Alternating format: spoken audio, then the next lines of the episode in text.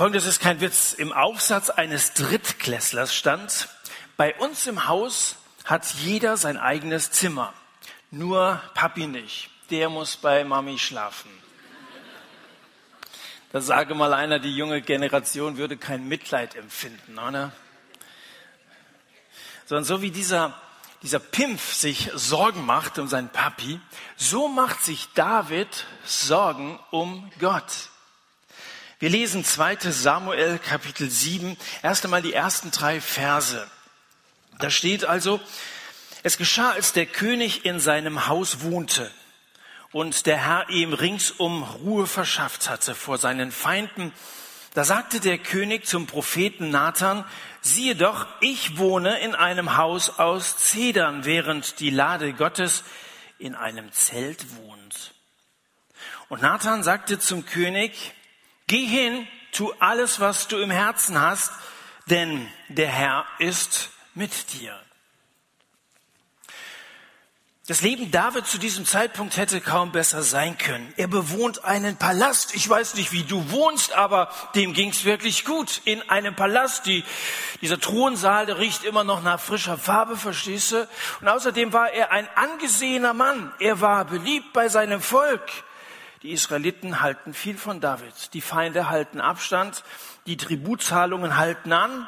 Das heißt, dass die königlichen Truhen sich mit Gold und Silber gefüllt haben. Er konnte sich was leisten. Er war ein Vermögender, er war ein angesehener, ein beliebter König. Eigentlich eine hervorragende Situation, wie man sie sich nur wünschen kann. David ist ja ein König, wenn man mal so das ganze zweite Buch Samuel anschaut, ein König, der in eine ganze Menge von unterschiedlichen Kriegen verwickelt ist. Die letzte Schlacht war in Kapitel 5, die nächste wird in Kapitel 8 sein. Aber hier, und es wird ja so eingeleitet in diesen Versen, da haben wir sowas wie ein Zwischenspiel, das friedlich, das ruhig ist. Das ist wie so eine Bridge in einem Lied. Das ist ja in einem Musikstück oft so, ja, dass du da so eine, so eine kleine, ruhigere Pause hast, bevor das es dann so ins Finale geht. Also es verbindet oft das Thema einer Strophe mit dem Thema einer anderen Strophe und dann geht's aber nochmal so richtig zur Sache. Und so habe ich den Eindruck, dass hier im siebten Kapitel sozusagen eine kleine Bridge gelegt wird, irgendwie so eine Ruhephase, eine Zeit der Entspannung, eine Zeit, wo David sich auch mal so einige Gedanken gemacht hat. Er genießt diese Zeit. Ruhige Zeiten sind gute Zeiten. Wir reden ja hier oft genug um, über irgendwelche Krisen. Das sage ich immer, wahrscheinlich hast du das und das und das Problem, was ich immer so unterstelle, ja, und auch die anderen Prediger. Aber vielleicht sagst du, das betrifft mich überhaupt nicht. Ich bin wirklich zufrieden, so wie es bei mir läuft, geistlich. Ich habe eine Beziehung zu Jesus und ich genieße sie jeden Tag. Und auch äußerlich bin ich ein gesegneter Mensch. Also wenn ich mal daran denke, dass andere trauern müssen, dass andere in der, in der Schule ihre Probleme haben und so weiter. Das betrifft mich gar nicht. Es geht mir gut. Vielleicht lebst du in einer solchen guten, friedevollen Zeit und Phase. Und solche Zeiten sind ja dazu geeignet, dass man mal, dass man mal durchatmet. Das hat David nötig. Und du weißt ja auch nicht so genau, was an Schlachten auf dich zukommen könnte und vielleicht hast du sowas ähnliches hinter dir. Das ist zumindest mal eine Zeit, wo du durchatmen kannst, wo du ein bisschen nachdenken kannst und wo man, wo man so ein bisschen plant. Wo man so eine Standortbestimmung vornimmt, was, was ist jetzt also gewesen bis hierher und wo will ich eigentlich hin? Das ist immer ratsam, dass man darüber nachdenkt, was der nächste und der übernächste Schritt sein wird. Ob diese Pläne in Erfüllung gehen, das ist immer noch eine andere Frage, aber ein bisschen Plan, ein bisschen nachdenken, das sollte man gerade in solchen Zeiten schon tun. Wenn ich einen Ruhetag, so einen Sabbat, über den wir hier auch schon mal gesprochen haben, hinter mir habe, dann überkommt mich am Abend oft so die Kreativität. Manchmal denke ich, ich könnte gerade wieder mal ein Buch schreiben oder so. Manchmal lese ich dann nur eins, aber immerhin. Aber manchmal mache ich das wirklich. Also das, das geht so, wenn, wenn ich so eine Zeit der Ruhe hatte und auch die Gemeinschaft mit Gott genossen habe und meine Sabbate sehen schon so aus, dass ich sehr viel bete, dass ich spazieren gehe und die Gemeinschaft mit Gott habe und auch manches mit ihm bespreche, was so in der Zukunft liegt. Und dann überkommt's mich irgendwie, dann bin ich so voller Tatendrang. Und so ähnlich scheint das hier bei David auch gewesen zu sein. Jemand hat mal gesagt, es ist besser nach den Sternen zu greifen und sie zu verfehlen, als dass man die Gosse anpeilt und sie trifft. Sehr wahr. Also lieber steckt man sich hohe Ziele Und es kann sein, du, du, du bleibst irgendwo auf halbem Wege stehen, als dass du, dass du überhaupt keine Ziele hast und dann am Ende dein Leben eher erbärmlich aussieht. In den Zwischenspielen des Lebens werden manche Träume geweckt und Ziele gesteckt. Viele haben in so einer ruhigen Lebensphase festgestellt, welche Berufung Gott für sie vorgesehen hat. Ich weiß nicht, ob du mal eine Freizeit besucht hast, vielleicht ging es dir da so. Du wirst ja da mal aus deinem Alltag rausgenommen, verbringst eine besondere Zeit der Gemeinschaft mit anderen Christen.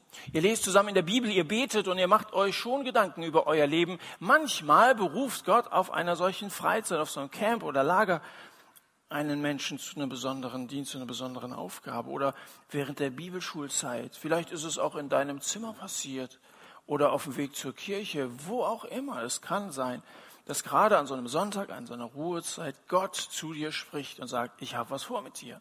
Ich habe einen Plan und wie sieht's aus? Machst du mit? Also wir werden ja nachher wieder so eine Zeit haben, wo ihr auch Gelegenheit habt, ein bisschen zu erzählen. Vielleicht fällt hier gerade so eine Situation ein, die geeignet wäre, an dieser Stelle auch hier mal an den Mann zu bringen.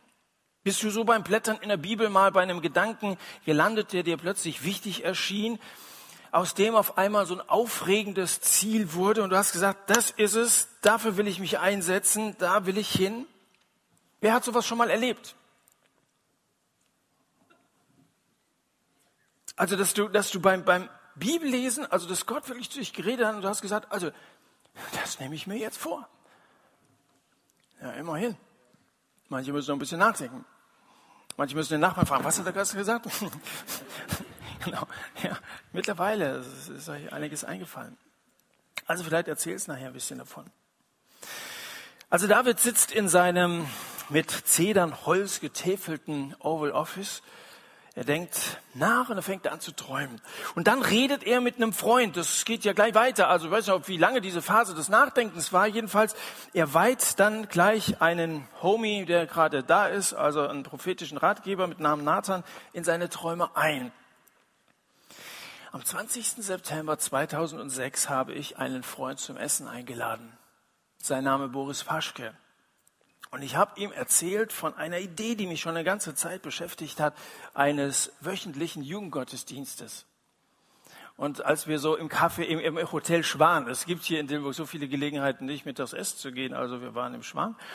Und ähm, als ich ihm davon erzählte und er mir sozusagen zu verstehen gab, gefällt mir, war das im Grunde genommen die Geburtsstunde des Sat. Und das ist das ist ein bisschen ähnlich wie hier. Da weiht der David also ein Freund ein. David klickt auch, gefällt mir an. Nathan sagte zum König, Vers 3, geh hin, tu alles, was du im Herzen hast, denn der Herr ist mit dir. Ist das nicht ein guter Freund? Freunde ermutigen doch einander.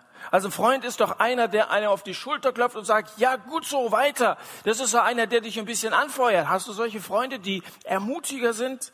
Tu alles, was du im Herzen hast. Das hört man doch gerne. Tu alles, was du im Herzen hast. Ja, das ist eine Aufforderung, lässt man sich doch nicht zweimal sagen. Was hat David genau in seinem Herzen? Und ich würde sagen, er hat eine heilige Begeisterung. Eine heilige Begeisterung hat David bereits gezeigt, als er die Bundeslade mit den Gesetzestafeln von Vater Mose zu allem, zusammen mit allem drum und dran nach Jerusalem gebracht hat. Also ihr habt ja letzte Woche, ich bin leider nicht hier gewesen, darüber gesprochen. Der Dirk hat, wie ich fand, eine sehr, sehr gute Predigt über diesen Text in Kapitel 6 gehalten.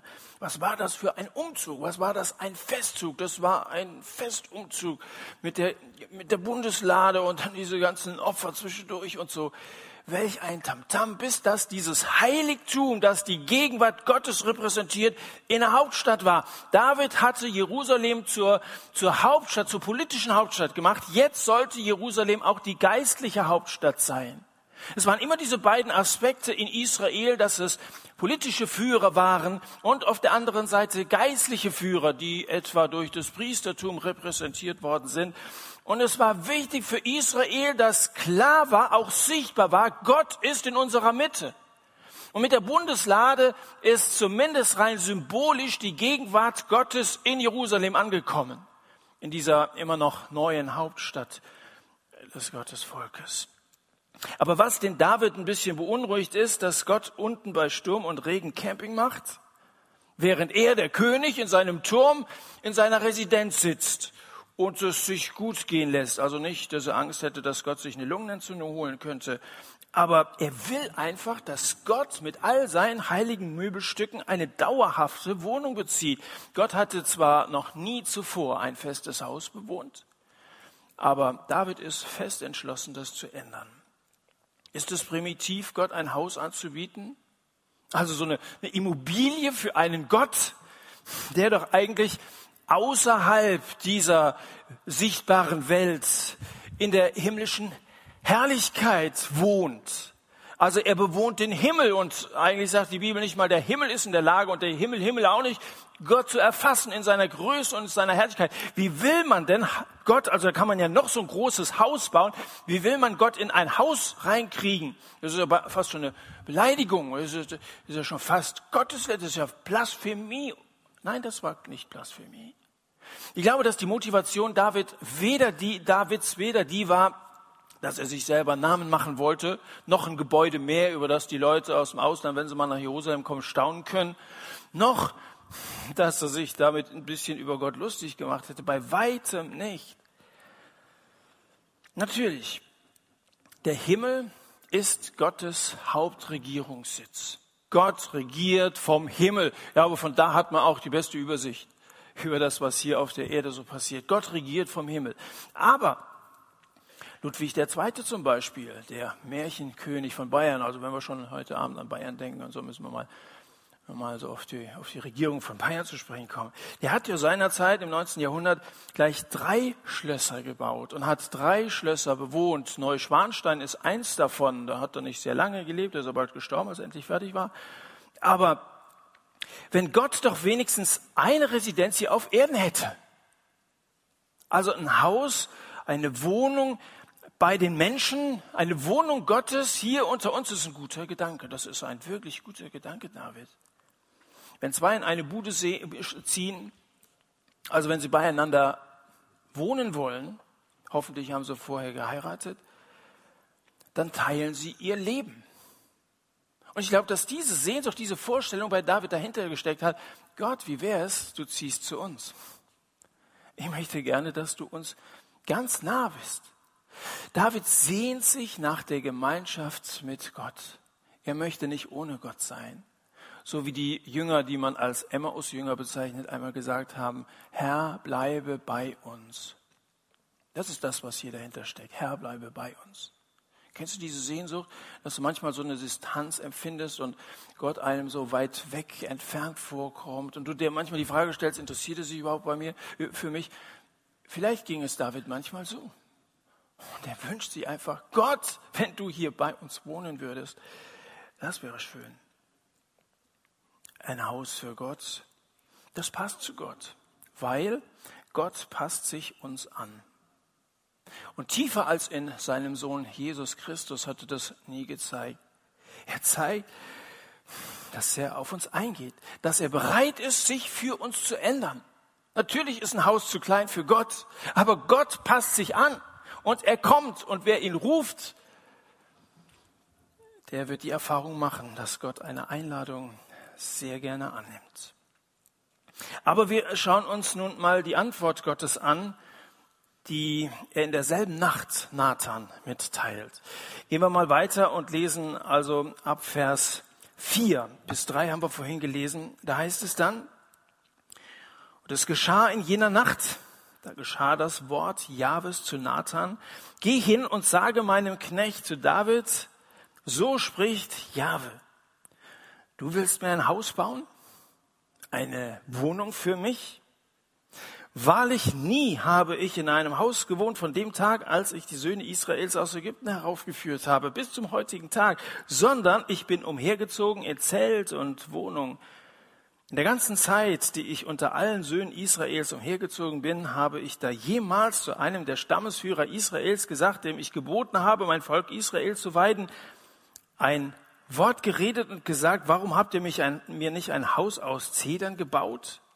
Und nun, so sollst du zu meinem Knecht, zu David sagen, so spricht Jahwe, der Herrscher, der Hirscharen. Ich selbst habe dich von der Weide genommen, hinter der Schafsherde weg dass, dass du Fürst sein sollst über mein Volk Israel. Und ich bin mit dir gewesen überall, wohin du gegangen bist, und ich habe alle deine Feinde vor dir ausgerottet. Und ich mache dir einen großen Namen, gleich dem Namen der Großen, die auf Erden sind. Und ich setze dich für mein Volk, für Israel, als einen festen Ort fest, und ich pflanze es ein, dass es an seiner Stätte sicher wohnt und nicht mehr in Unruhe gerät und die Söhne der Ruchlosigkeit es nicht mehr unterdrücken wie früher. Und zwar seit dem Tag, da ich Richter über mein Volk Israel bestellt habe und ich verschaffe dir Ruhe von allen deinen Feinden. Ich glaube, an dieser Stelle muss Gott eine kleine Pause äh, einlegen, weil Nathan einen Krampf in der Schreibhand bekommt. Er massiert die Hand ein bisschen. Jetzt geht's wieder und Gott diktiert weiter. So verkündigt dir nun der Herr der Heerscharen, so verkündigt dir nun der Herr, dass der Herr dir ein Haus machen wird, denn deine Tage, wenn deine Tage erfüllt sind und du dich zu deinen Vätern gelegt hast, dann werde ich deinen Nachkommen, der aus deinem Leib kommt, nach dir aufstehen lassen und werde sein Königtum festigen.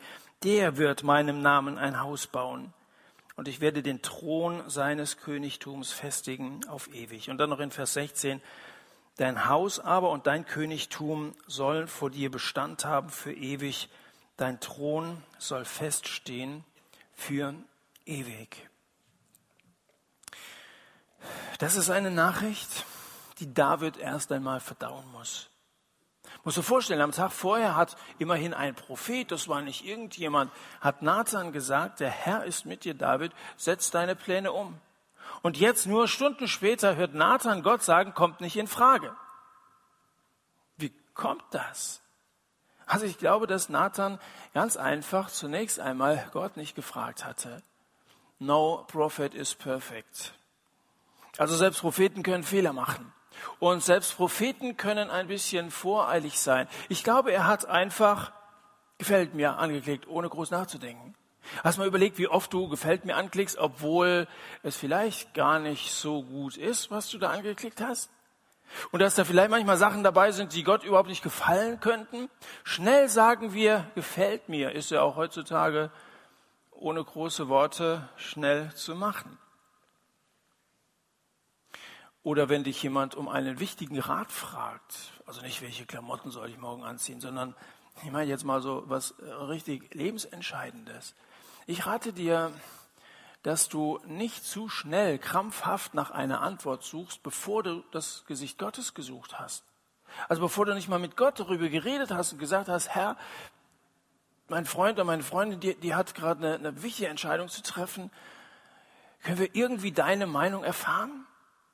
Also ich will mal noch ein, zwei Tage warten, bevor ich mit ihr weiter darüber rede. Herr, zeig uns irgendwie, in welche Richtung es weitergehen sollte verhindere, dass wir in eine falsche Richtung gehen, die du nicht willst. Nimm dir erst einmal Zeit und, und bete über die Sache. Nathan war an der Stelle einfach ein bisschen vorschnell. Ich meine, die Idee von David ist großartig. Wahrscheinlich, wenn ich, na, ich will jetzt nicht von oben herab über Nathan reden, wahrscheinlich hätte ich ganz ähnlich reagiert. Denn die Idee war wirklich gut, ein wunderbarer Plan, aber es war nicht Gottes Plan. Und das ist schwer auszuhalten. Wie heißt es so schön in der Drei-Groschen-Oper von Bertolt Brecht? Ja, mach nur einen Plan, sei nur ein großes Licht, dann machst du noch einen zweiten Plan, gehen tun sie beide nicht. Ja, das ist ein schöner Spruch. Und dann geht es weiter in der Drei-Groschen-Oper. Denn für dieses Leben ist der Mensch nicht schlau genug, doch sein höheres Streben ist ein schöner Zug. Weil dieser Plan ein so schöner Zug von David ist, hängt Gott noch Folgendes an. Wenn du dich zu deinen Vätern gelegt hast, also wenn du gestorben bist, dann werde ich deinen Nachkommen nach dir aufstehen lassen und werde sein Königtum festigen. Der wird meinem Namen ein Haus bauen. Da wird der Tempel wird gebaut werden. Deine Pläne werden verwirklicht werden, aber durch deinen Sohn. Nicht durch deine Anstrengungen, sondern durch die deines Sohnes wird dieser Traum Wirklichkeit werden. Ist der Gedanke falsch, den David hatte? Kann man nicht sagen. Gott bestätigt, dass seine Idee sehr gut war und dass er auch umgesetzt wird. Weißt du, wenn Gott Nein sagt, das kommt vor.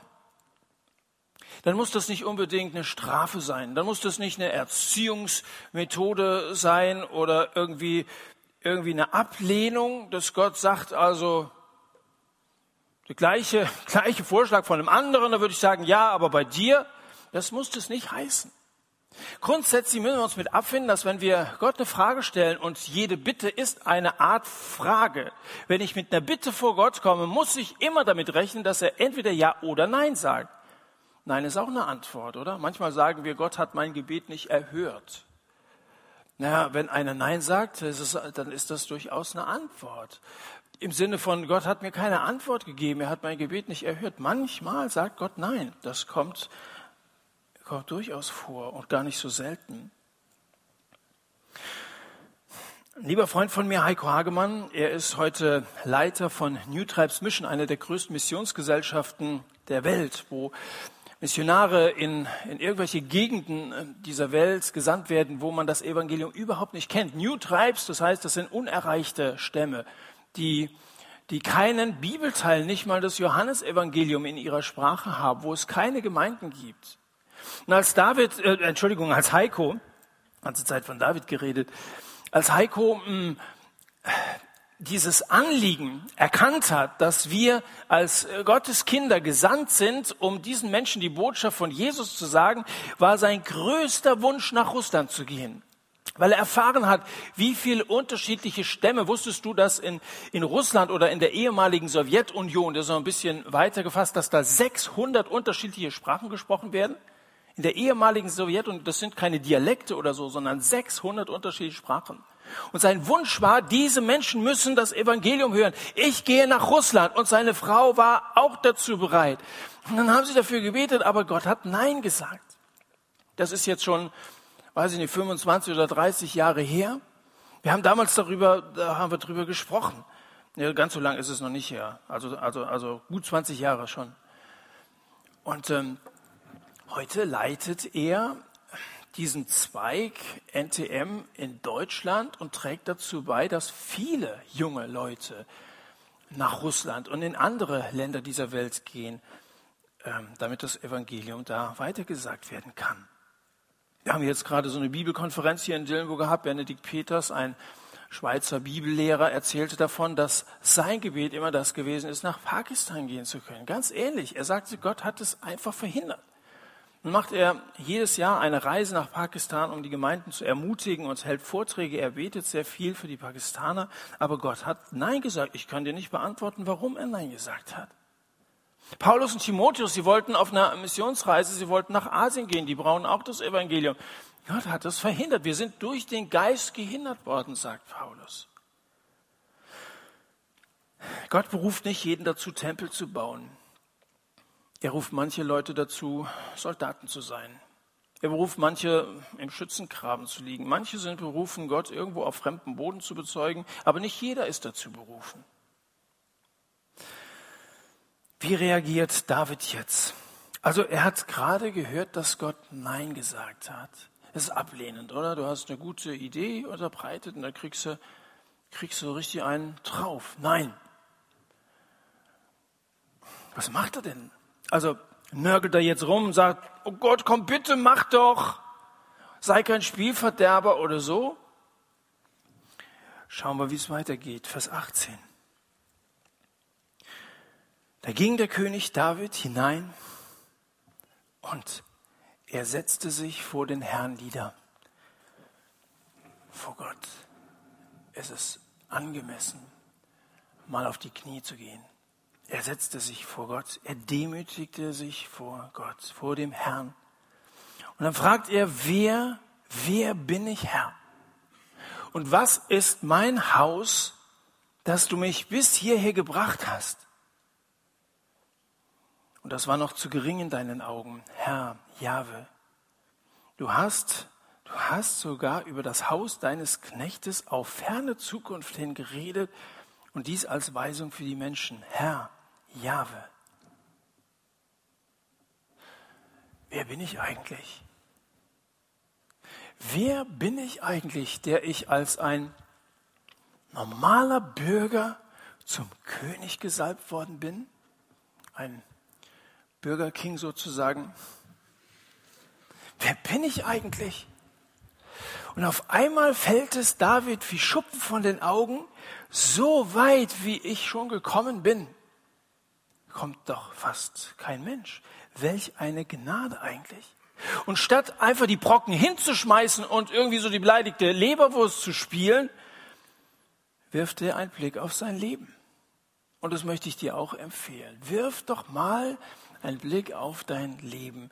Wer bin ich, dass mein Haus bewahrt geblieben ist, während andere bei Erdbeben obdachlos geworden sind? Heute im Osten der Türkei zum Beispiel. Oder wer bin ich, dass ich mich morgens an einen gedeckten Frühstückstisch setzen kann und dass es jeden Mittag und jeden Abend auch was zu essen gibt, sogar hier und so? Wer bin ich eigentlich, dass es mir derart gut geht? Wer bin ich, dass ich in einer Familie aufgewachsen bin, während andere ihre Kindheit in einem Waisenheim verbringen mussten? Traum hin, Traum her, sagt David. Ich bin ein gesegneter Mensch. Und dann betet er Gott an, dass sogar in dem Moment, der für ihn eine große Enttäuschung gewesen sein muss. Er betet Gott an. Herr, ich danke dir. Vielen Dank. Wenn Gott Nein sagt, sag Danke. David preist Gott. Dankbarkeit ist ja nicht nur Dank, den man uns als Kindern beigebracht hat. War deine Mutter auch so wie meine? Sobald man mir ein Stück Schokolade angeboten hat, dann immer so ein Stoß in die Seite und dann Sag Danke. Selbst wenn es zart bitter war, sag Danke. Ja, weißt du? Vielleicht kennst du das. Also bevor wir fünf Jahre alt waren, haben wir Wäschkinder ungefähr eine Million Mal Danke gesagt. Aber Dank, das ist eben nicht nur so eine Formsache. Also ich spreche jetzt mal von, von echtem Dank. Das ist ja nicht eine Sache, die man beigebracht bekommen hat, weil, weil es sich so gehört. Und dass man im Gebet am Anfang oft sagt, wir danke Herr für, für diesen Abend. Dank ist eine Sache, die aus einem aufrichtig dankbaren Herzen kommt. Machen wir mal einen kleinen Test. Wie bist du heute Abend hierher gekommen? Woran hast du gedacht, als ihr euer Auto geparkt habt, als du ausgestiegen bist, als du in dieses Gebäude reingekommen bist? Was hast du gedacht? Hast du gedacht, werde ich ihn oder werde ich sie treffen? Wird die Predigt mich heute Abend ansprechen? Wird der Prediger mal vielleicht ein Lächeln bei mir hervorrufen? Werden sie das Lied singen, das ich mir gewünscht habe? Wird es sich lohnen, auf den Tatort zu verzichten oder auf, auf Lindskrin, wie heißt also ihr Mädels wisst schon. Solche Gedanken, also viele von uns haben wahrscheinlich solche Gedanken, wenn sie zum Gottesdienst gehen oder hierher kommen. Solche Gedanken aber fördern ganz leicht unser Maulen, fördern unsere Unzufriedenheit und ersticken sehr schnell die Dankbarkeit. Die Wahrheit ist ja, selbst wenn wir bis zum Ende unseres Lebens nicht mehr empfangen würden als das, was wir bisher bekommen haben, dann hätten wir jeden Tag allen Grund, Gott zu danken. Selbst wenn du bis zum Ende deines Lebens nicht mehr bekommen würdest, als du jetzt hast. Zu danken für das Leben, das Gott uns gibt zu danken für die Atemluft, der wir dann auch Gott loben können. Für die Gesundheit, für die Kraft, die Gott uns gibt, für liebe Menschen um uns herum, für unser Zuhause aus Zedernholz oder aus welchem Material besteht deine Bude. Warum konzentrieren wir uns so oft auf das, was wir haben wollen und so selten auf das, was wir bereits haben? Mach dir doch mal bewusst, was du schon alles hast. Wenn wir klagen, dann spielen wir die Segnungen Gottes herunter. Im Rummaulen sind wir Meister. So eine Kacke sagen wir, Mist, Kerl, scheiß Wetter, red nicht so eine Gülle. Also das ist ein Leben, wenn man immer so nur, dass so ein Leben scheiße ist, kein, kein Wunder, oder? Also wenn du dich nur auf diese negativen Sachen konzentrierst und alles auch schlecht redest, wir können schnell die Dinge schlecht reden. Loben heißt, die Dinge gut zu reden. Das macht uns David hier vor.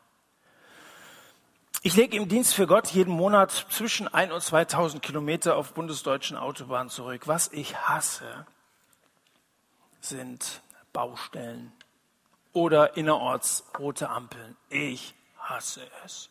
Und ich bin überzeugt, wenn es damals im alten Ägypten schon Autos gegeben hätte, Staus wären eine der zehn Plagen gewesen.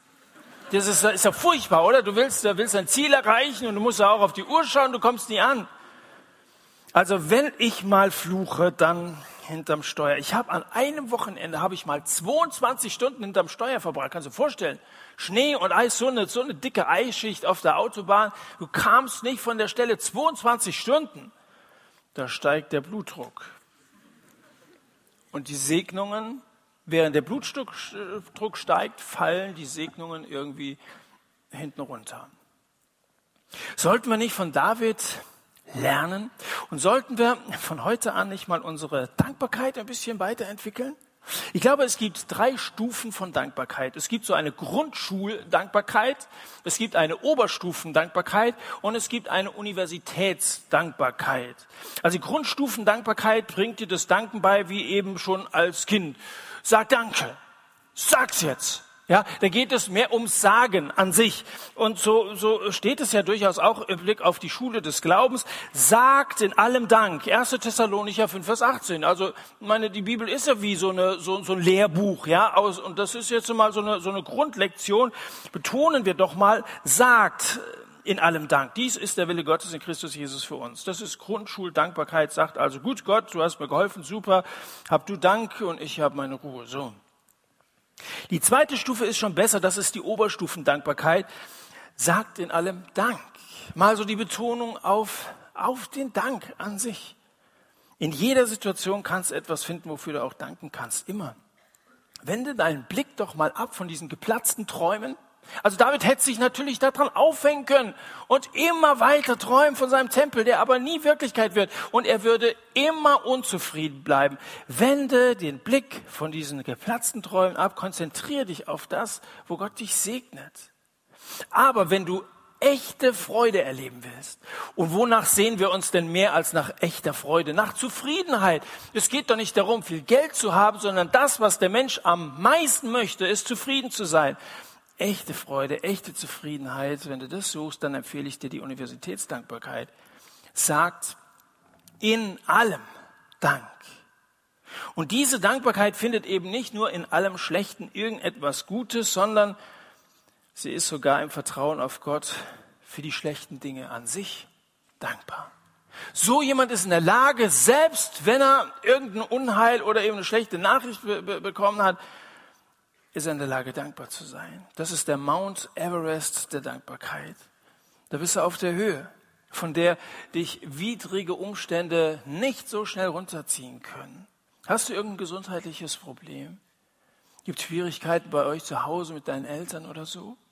Oder finanziell irgendwie Engpässe bei dir? Du und ich, wir sollten im Glauben an den Punkt kommen, wo wir sagen können, ich danke dir Gott du benutzt gerade diese Sache in meinem Leben. Du hast es zugelassen, weil du mich liebst. Ich kenne dich, Gott. Du machst keinen Fehler. Du hast es bisher in der Vergangenheit nicht gemacht. Du wirst es in der Zukunft nicht tun. Und du tust es auch jetzt nicht. Danke. Diese Haltung wird uns in eine Freude führen, die wir nicht für möglich gehalten haben.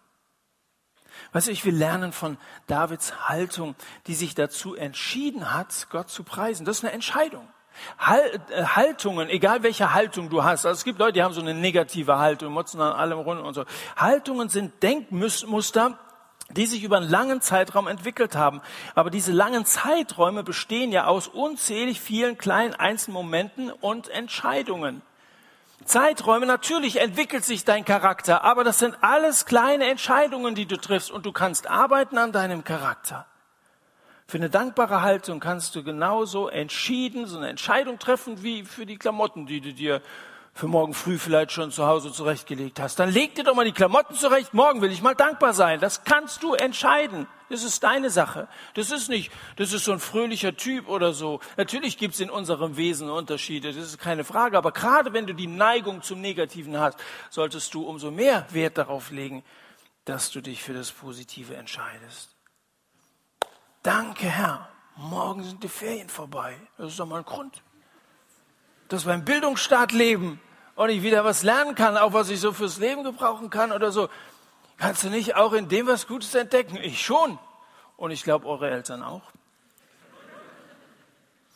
Also wenn ich sage, rede dir Dank ein, versteht mich nicht falsch, ich rede nicht von so einem Unfug wie, wie der Kraft des positiven Denkens oder so. Ich frage dich einfach nur, hast du Grund für vieles dankbar zu sein? Und die Antwort ist ganz klar, ja, hast du. Kennst du Robinson Crusoe? Bestimmt, dieser Mann, ja, der, der Schiffbruch erlitten hat. Das ist übrigens der erste Roman, der in England veröffentlicht worden ist von äh, David Defoe. Er hat 28 Jahre auf einer einsamen Insel verbracht. Seine Geschichte zeigt, dass Dankbarkeit eine Entscheidung ist. In diesem Roman kommt ein Tagebucheintrag vor, der klingt so. Jetzt, wo meine Niedergeschlagenheit durch logisches Denken langsam, ich sie langsam in den Griff bekomme, tröste ich mich so gut ich kann und stelle dem Schlechten etwas Gutes gegenüber. Mich hat es auf eine schrecklich einsame Insel verschlagen, ohne Hoffnung auf Rettung. Das ist das Schlechte. Aber ich lebe und ich bin nicht ertrunken wie all meine Schiffskameraden.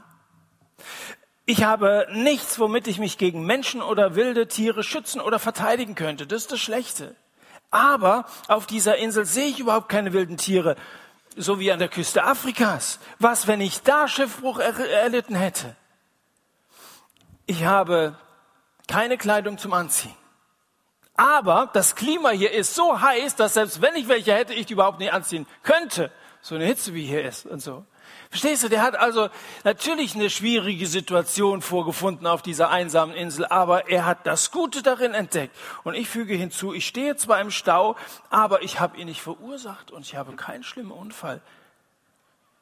Es ist zwar saukalt draußen, aber der Tank ist voll und es ist genug Sprit da, dass die Heizung auch funktioniert. Ich habe zwar eigentlich keine Zeit, ich verliere Zeit, aber ich gewinne auf der anderen Seite Zeit, die ich jetzt gerne zum Beten und zum Danken nutzen möchte.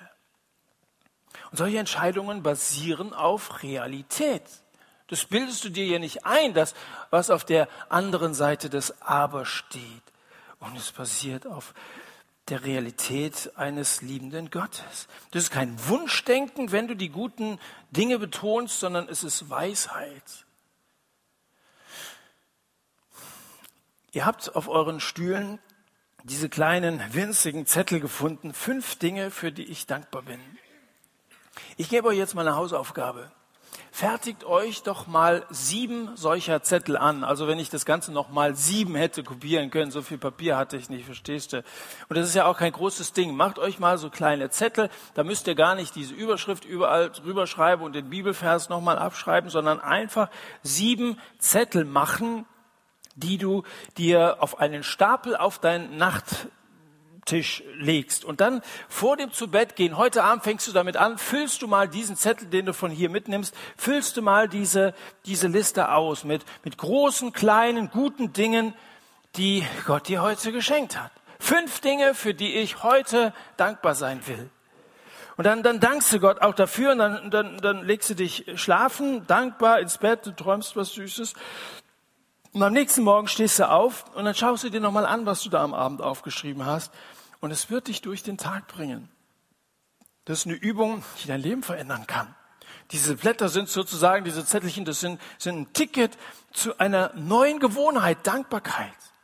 Gott sagt, ich will, dass ihr dankbar seid. Dankt Gott in allem. Dies ist der Wille Gottes in Christus Jesus für uns. Und wenn Gott es will und wir es nicht so richtig hinkriegen, dann sollten wir es lernen. Das ist eine Hilfe, es zu lernen. Lass dich wegen geplatzter Träume nicht deprimieren. Gefällt dir etwa deine undankbare, deine negative Maulerei? Oder möchtest du nicht mit David über den Wolken leben? Da, wo die Luft sauber ist und wo die Verheißungen Gottes strahlen wie die Sonne. Ich komme zum Schluss. Bis hierher hast du mich gebracht, sagt David. Und dann fügt er noch hinzu in Vers 19, und das war dir noch zu wenig. Ich schaue auf mein gesegnetes Leben zurück. Vielen Dank. Ich bin von einem Hirtenjungen zum König über Israel geworden. Bis hierher hast du mich gebracht. Aber das war dir noch nicht genug, dass ich der König bin, der angesehenste Monarch der Gegenwart. Und das war nicht übertrieben, wenn David so gedacht hätte. Das war dir noch zu wenig, Herr. Du hast sogar über das Haus deines Knechtes auf ferne Zukunft hingeredet. Und dies als Weisung für Menschen, Herr Jahwe. Und dann endet das Kapitel, denn du, Herr Jahwe, hast geredet und all dein Segen wird das Haus deines Knechtes gesegnet werden für ewig, für ewig. Welch eine Zukunft. Jetzt schaut er ein wenig voraus und zwar nicht nur ein wenig, sehr weit voraus. Das Haus Davids auf ferne Zukunft, eine Weisung für Menschen. Was heißt das eigentlich? Schlussendlich ist diese ganze Geschichte von heute Abend ein Schatten auf Weihnachten. Also jetzt im Blick auf den Wunschzettel natürlich, was Angelika uns am Anfang gesagt hat, kannst du mal, kannst du mal schon auch im Blick auf die Zukunft Wünsche und Träume formulieren und Gott vorstellen. Aber ich meine, es ist ein Schatten, na nicht auf Weihnachten, sondern im Grunde genommen ein Schatten, der von Weihnachten ausgeht. Denn wenn wir in der Bibel Schatten haben, dann werden Schatten ja normalerweise von irgendetwas verursacht, das da so fest steht, wie kaum etwas anderes. Und wenn einer feststeht, dann ist es Jesus. Und der wirft einen Schatten zurück ins Alte Testament. Wer hat den Plan vollendet? Der Sohn Davids. Wer ist der Sohn Davids? Jesus Christus. Jesus, Sohn Davids, erbarme dich meiner, so hat man ihm zugerufen.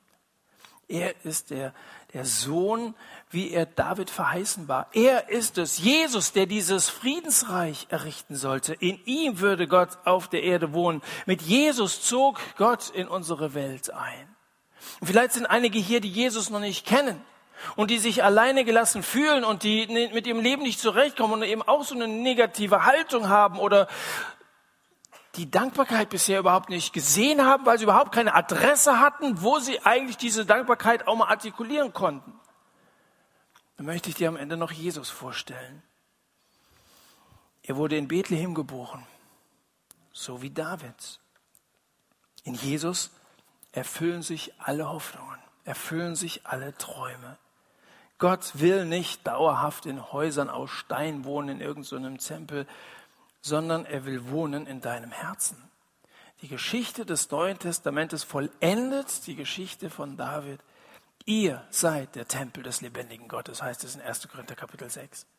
Ihr seid der Tempel des lebendigen Gottes. Das heißt, Gott, Jesus Christus wohnt in deinem Herzen, wenn du Gottes Kind bist. Und ich sage euch, wenn das so ist, du der Tempel des Heiligen Geistes bist, wenn er, Jesus Christus, in deinem Herzen wohnt, dann hast du das Glück deines Lebens gefunden. Und du wirst nie wieder aufhören zu danken. Wir wollen jetzt damit anfangen. Wir haben jetzt mal so eine Zeit der Stille, wo du beten kannst. Vielleicht redest du mit Gott über gewisse Träume, die du hast oder die du hattest oder wo du dir nicht so ganz sicher bist. Aber vielleicht fallen dir auch oder sind dir während der Predigt so eine ganze Reihe von Dankesanliegen eingefallen. Dann sag ihm einfach Danke. Was auch immer dir heute Abend wichtig geworden ist, besprich es mit Gott. Und dann mach dir das zu einer Angewohnheit. Vielleicht können die Zettel dir helfen, zumindest im, im Punkto Dankbarkeit weiterzukommen. Vielleicht machst du dir irgendwann mal solche Zettel auch mit, mit Bittanliegen, dass du zumindest mal fünf Anliegen pro Tag mit Gott besprichst, die du aus diesem Tag, das müssen ja keine uralten Sachen sein, ja, die du jeden Tag, das ist schon gut beständig für gewisse Sachen zu sprechen, aber ja, zu beten. Aber sei doch mal aufmerksam und denk mal an den heutigen 23. Oktober zurück, was alles gewesen ist und wofür du danken kannst und wofür du vielleicht auch bitten kannst. Also eine Zeit der Stille, wo jeder für sich persönlich beten kann und ich werde dann diese Zeit mit einem Gebet von hier abschließen.